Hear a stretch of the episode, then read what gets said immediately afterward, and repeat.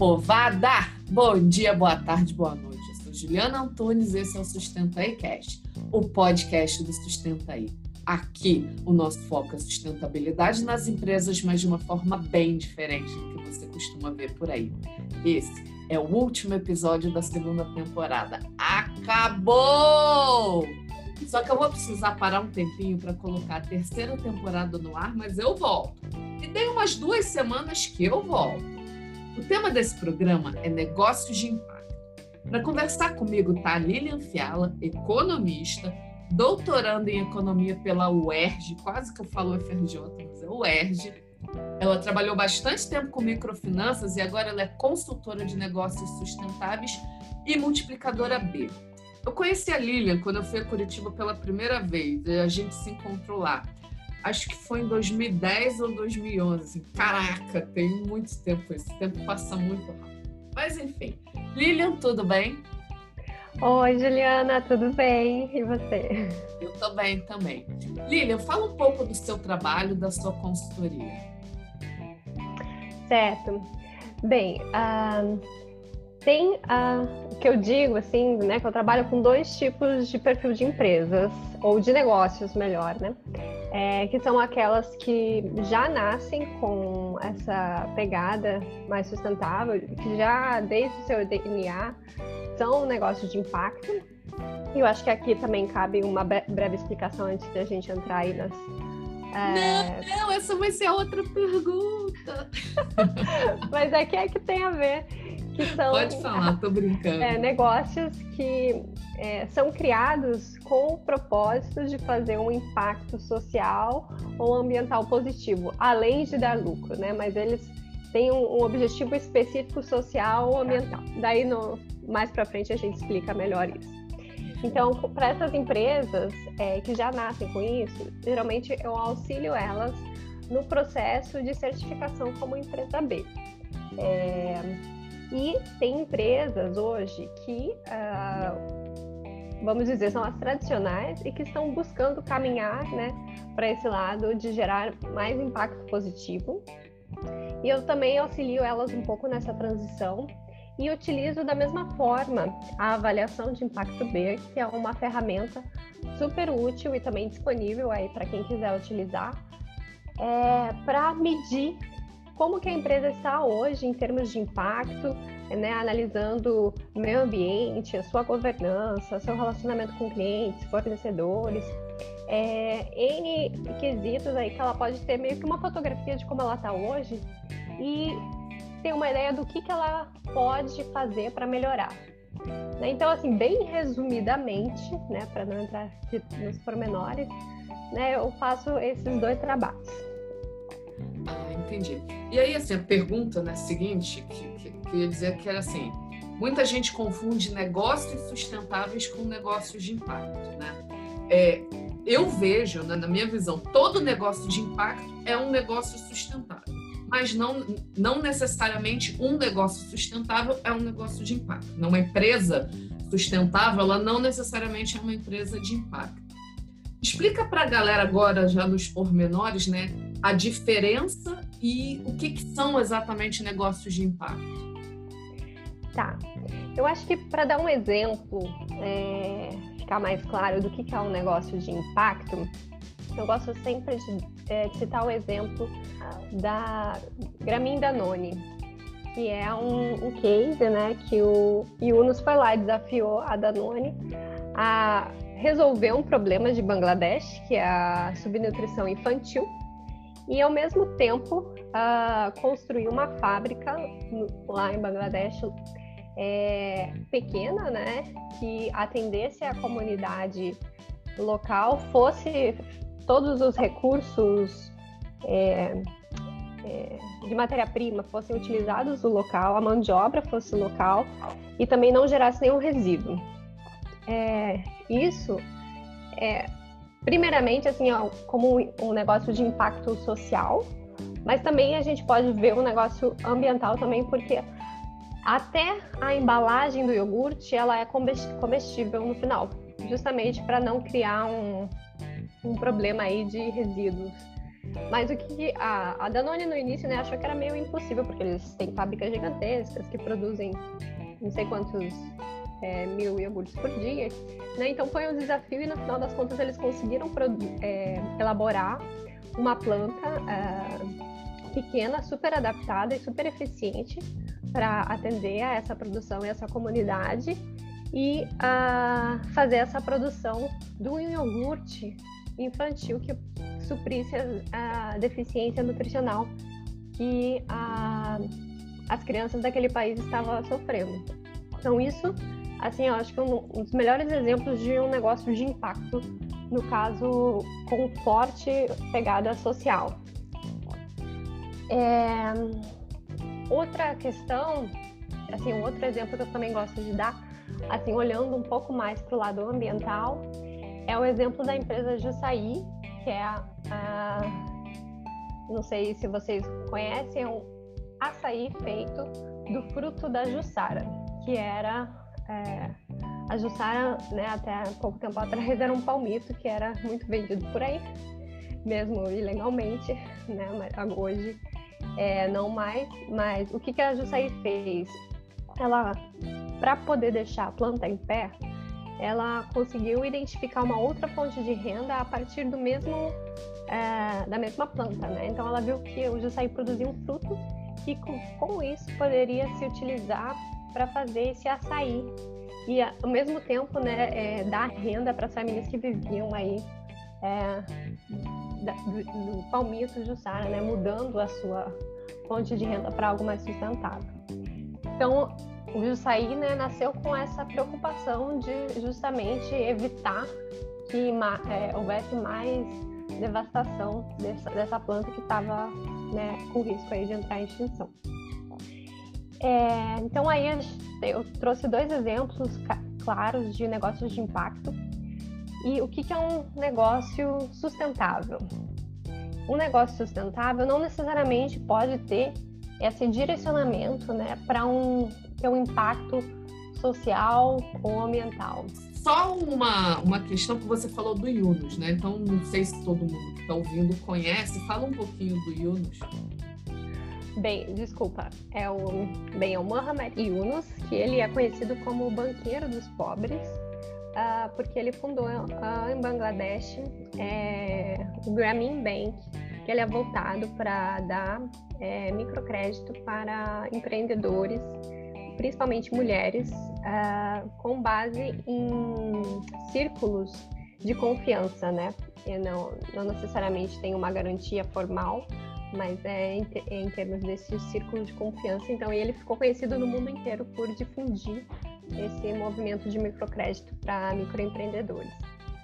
Ele, inclusive, eu não lembro em que ano, mas ele foi vencedor do Nobel da Paz, né? Foi bem... Exatamente, o Nobel da Paz. Não de economia, não sei porquê, né? Podia ser. E aí, né, entrando um pouquinho no, nesse tema microfinanças, né, que você vem dessa área, né? Isso. Trabalhou com microfinanças. Explica a relação, né, microfinanças e negócios de impacto. Bem, eu acho assim que dentro da microfinanças a gente tem que ser bem claro que existe duas linhas que eu vejo, é, principalmente, que são as microfinanças é, tradicionais, que não tem nada a ver com empreendedorismo, que não tem nada a ver com ajudar, assim, é, no certo sentido, a promover é, novos negócios, mas tem até assim tempo atrás ficou muito mal é, falado, né, microfinanceiras que na verdade se aproveitavam, né, de principalmente aposentados que não entendiam direito, o que estavam fazendo, pegavam empréstimos. Então tem esse lado das microfinanceiras, que querendo ou não, são, é, se encaixa nisso, né? Mas também tem a, essas organizações que geralmente são é, ONGs, agora tem dentro do Brasil está mudando um pouco a nomenclatura para sociedade de crédito, é, que, e também tem um movimento muito forte no sul do Brasil das cooperativas, né, que tem esse movimento também de fazer empréstimos para empreendedores e é para promover é, negócios. O, assim, particularmente do que eu tenho conhecimento ali no Sul, é, tem um, forte cultura empreendedora. Então, as pessoas, é, geralmente, elas não. É, elas buscam né, o empreendedorismo como ter realmente a sua fonte de renda para ter sua autonomia. E o que eu trabalhei né, durante cinco anos foi numa organização que concedia microcrédito para empreendedores de pequenos negócios é, no, no sul do Brasil. Inclusive, a gente teve várias parcerias com governos, né, porque eles acabaram vendo que isso era uma ótima opção para incentivar a economia e, e promover mais empreendimentos né, no, pela, pelo Estado. O Lilian, além de consultora de negócios sustentáveis, né, você também é uma, você acabou já falando no início, você é uma multiplicadora B. Como você Isso. explicaria para um leigo o que, que é o sistema B e por que é, que é importante uma empresa fazer parte desse movimento? Bem, uh, o sistema B ele surge uh, justamente para redefinir o conceito de sucesso dos negócios. É, porque o que, que acontece? Antes você abriu uma empresa, né, hoje também, para você uma, abrir uma empresa e você ter lucro, dependendo do seu tamanho, é até ok. Mas à medida que você vai crescendo, você precisa se preocupar com outras coisas, né? Com a, toda a relação, a sua cadeia de impacto.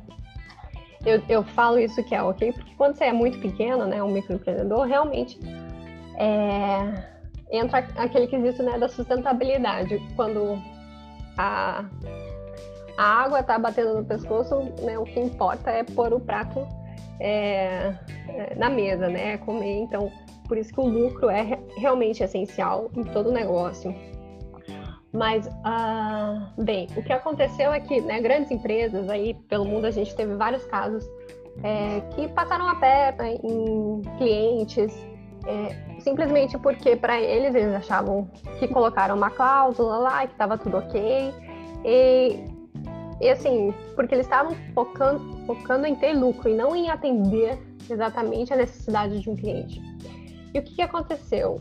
O... Eu acho que é importante e interessante contar um pouquinho da história do início do Sistema B, que foi a dois caras dos Estados Unidos que eles tinham uma empresa, não sei se alguém vai lembrar, que se chama N1, que era uma empresa de artigos esportivos, tipo Nike, assim.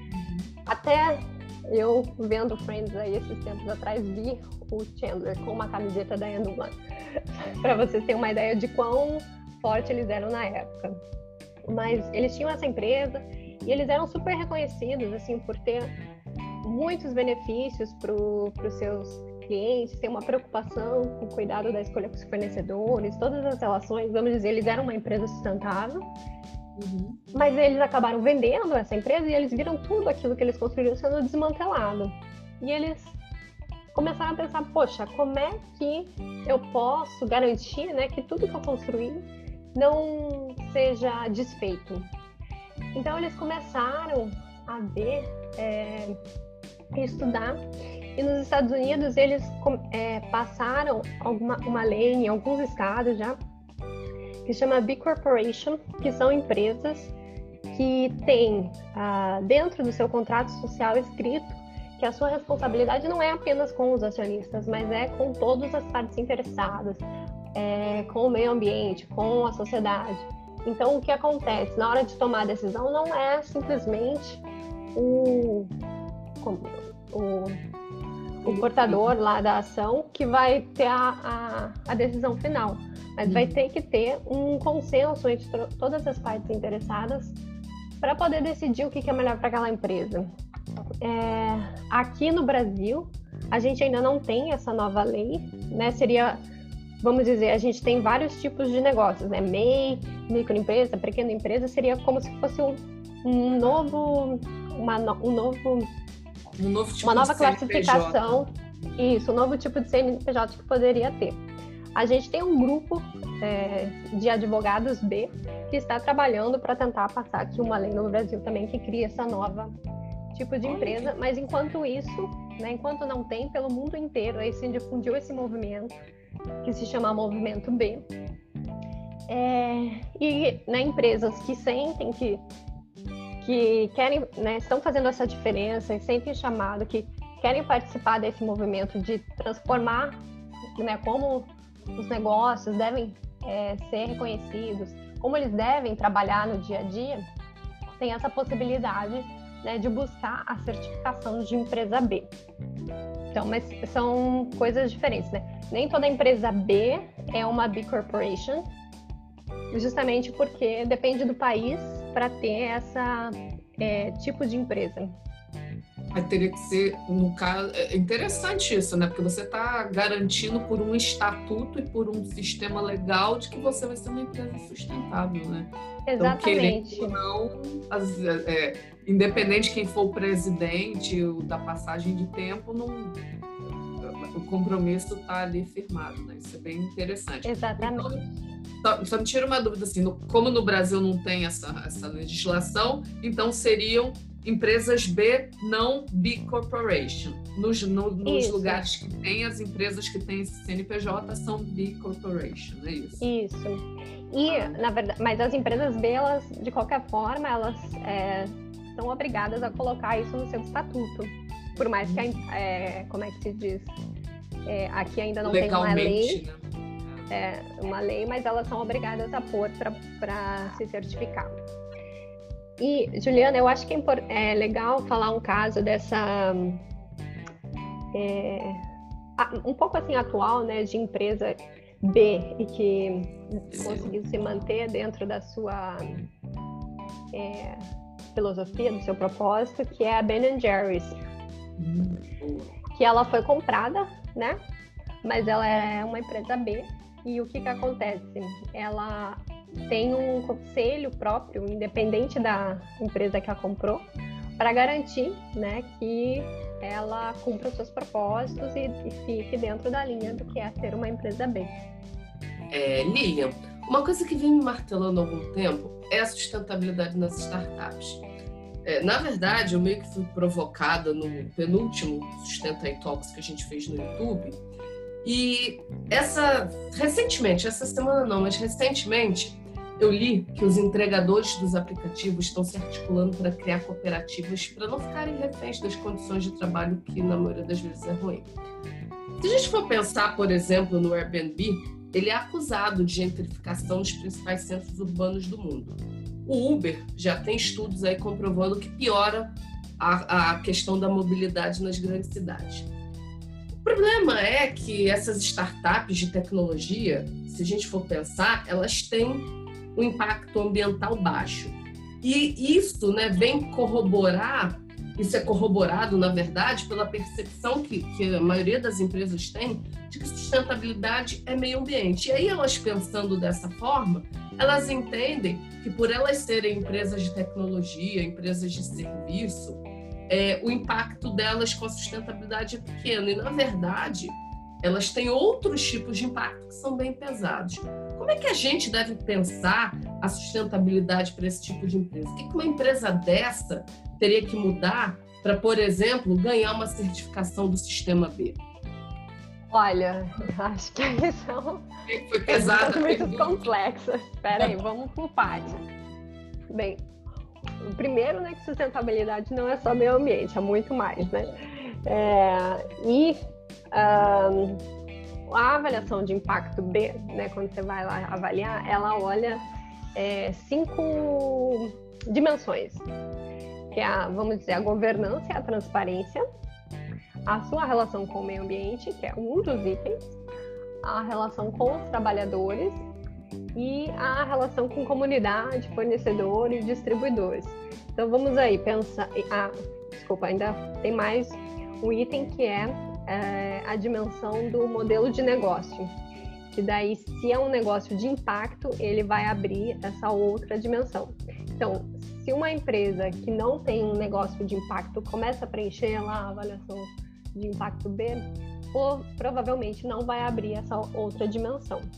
Porque à medida que você vai respondendo, né, alguns, ah, algumas sessões vão abrindo ou não, certo? Então, ela é uma é, é uma avaliação que ela tenta minimamente ser customizada, mas nem tudo é. Tem, muitas empresas é, acabam falando que tem perguntas que no final das contas não se enquadram muito e tal, é, mas também né, a adaptação é ao máximo possível e né, lembrando que aí temos empresas de várias é, partes do mundo utilizando. O que a adaptação que é feita é o tamanho, o país, porque daí muda algumas questões de legislação e o, geralmente o setor, né? Se é serviço, comércio, é, indústria. Então tem essas mínimas adaptações. Bem, pensando aqui que, que você falou, basicamente aí a gente vai poder ver que o, o Airbnb não ia pontuar quase nada em comunidade é, nessa relação, né? Se, se, a gentrificação é algo que está tão forte, é, eles né, não estão cuidando, não estão tendo cuidado de garantir, né, por exemplo, que as pessoas que vivem naquelas regi regiões vão ter uma é, própria. O negócio não melhorou o, o local, né, onde ele está inserido, é isso? Seria mais assim. Piorou, caso ali, as condições, né? Porque é, o, que, que acontece? O Airbnb é meio que um, vamos dizer, uma chamada geral ali que você abre um, uma licitação e quem quer manda as suas opções de locação, né? Essa que é a verdade. É, mas ele não tem esse cuidado de ver que em regiões que como como que vamos dizer as regiões que antes não tinham é, esse local de turista, como que isso mudou, né? Porque antes de não ter o Airbnb, tinha as regiões que tinham hotéis e tinha as regiões que eram residenciais, né? Essa, é, e com o Airbnb, qualquer região você pode, é, pode se tornar uma região de locação diária, enfim, para um turista ficar, seja a, a lazer a trabalho. Então isso muda meio que o projeto piloto, né, que se pensou para a cidade. é, então, é, é, assim, isso é um olhar muito mais profundo, né? Assim, é, não, e na verdade, assim, é, não existe um, um acho que é, a, o que acontece também, assim, fazendo minha culpa nossa de sustentabilidade, a gente ainda está olhando muito para o modelo tradicional, né, de indústria, com grandes impactos sociais, ambientais, econômicos e tal, para o modelo tradicional de economia. E a gente está em transição desse modelo e a então. sustentabilidade também ela tem que, que, que fazer essa adaptação, né? Então, assim, é, eu já falei várias vezes que eu, por questões pessoais, eu prefiro focar na transição, não é nem no modelo tradicional e nem no modelo de startup. Eu gosto de pensar nessa transição porque a indústria não vai acabar, ela vai se transformar. E é essa transformação que eu tenho muito interesse. Mas também a gente tem que pensar num modelo, e aí fica o apelo para a galera do sistema B e outros, outros modelos que tenham, de começar também a olhar, porque realmente são impactos muito profundos, né? Que que a gente é, que estão emergindo aí que muitas vezes a gente não para para pensar. Poxa vida, será que o, o, a comida que eu pedi, o que, que tem por trás dessa cadeia de valor? O que, que tem por trás quando eu vou pagar um pouco mais barato para ficar hospedado no Airbnb ou quando eu pego um carro por aplicativo? Né? Então, tem, tem essas questões que a gente ainda precisa equacionar. E eu acho que a sustentabilidade tem um desafio muito grande aí também para pensar como ela se posiciona em relação a isso. Bem... Com certeza, essa parte né, da transição, de buscar o caminho, é, é, é, realmente. Eu acho que esse tipo de novos modelos é por onde a gente. É uma opção, né? Eu acho que tem, também tem outras opções é, aí, mas é uma opção que pode se buscar para alterando né, a forma tradicional que a gente né, tá vendo o resultado aí que não trouxe vários, muitos é, trouxe vários benefícios, mas está tendo os seus efeitos colaterais muito adversos. Lilian, obrigada pela sua participação aqui no Sustenta Cash. Foi um prazerzaço bater esse papo com você. Eu amo economia eu sou de uma vibe nada ortodoxa, inclusive o pessoal de economia acha que me chama de riponga, né? Apesar de não ser nem um pouco hippie, mas por essa minha minhas ideias alternativas. O meu próprio mestrado começou com uma fundamentação de economia de baixo carbono que durante muito tempo foi marginalizada e agora, né, principalmente em tempos de pandemia, ela entrou no mainstream, está entrando aí no mercado financeiro. As pessoas estão entendendo que que o alto carbono, que as mudanças climáticas estão afetando a economia e o sistema financeiro. Então, eu queria que você deixasse é, uma mensagem para a galera que está ouvindo a gente.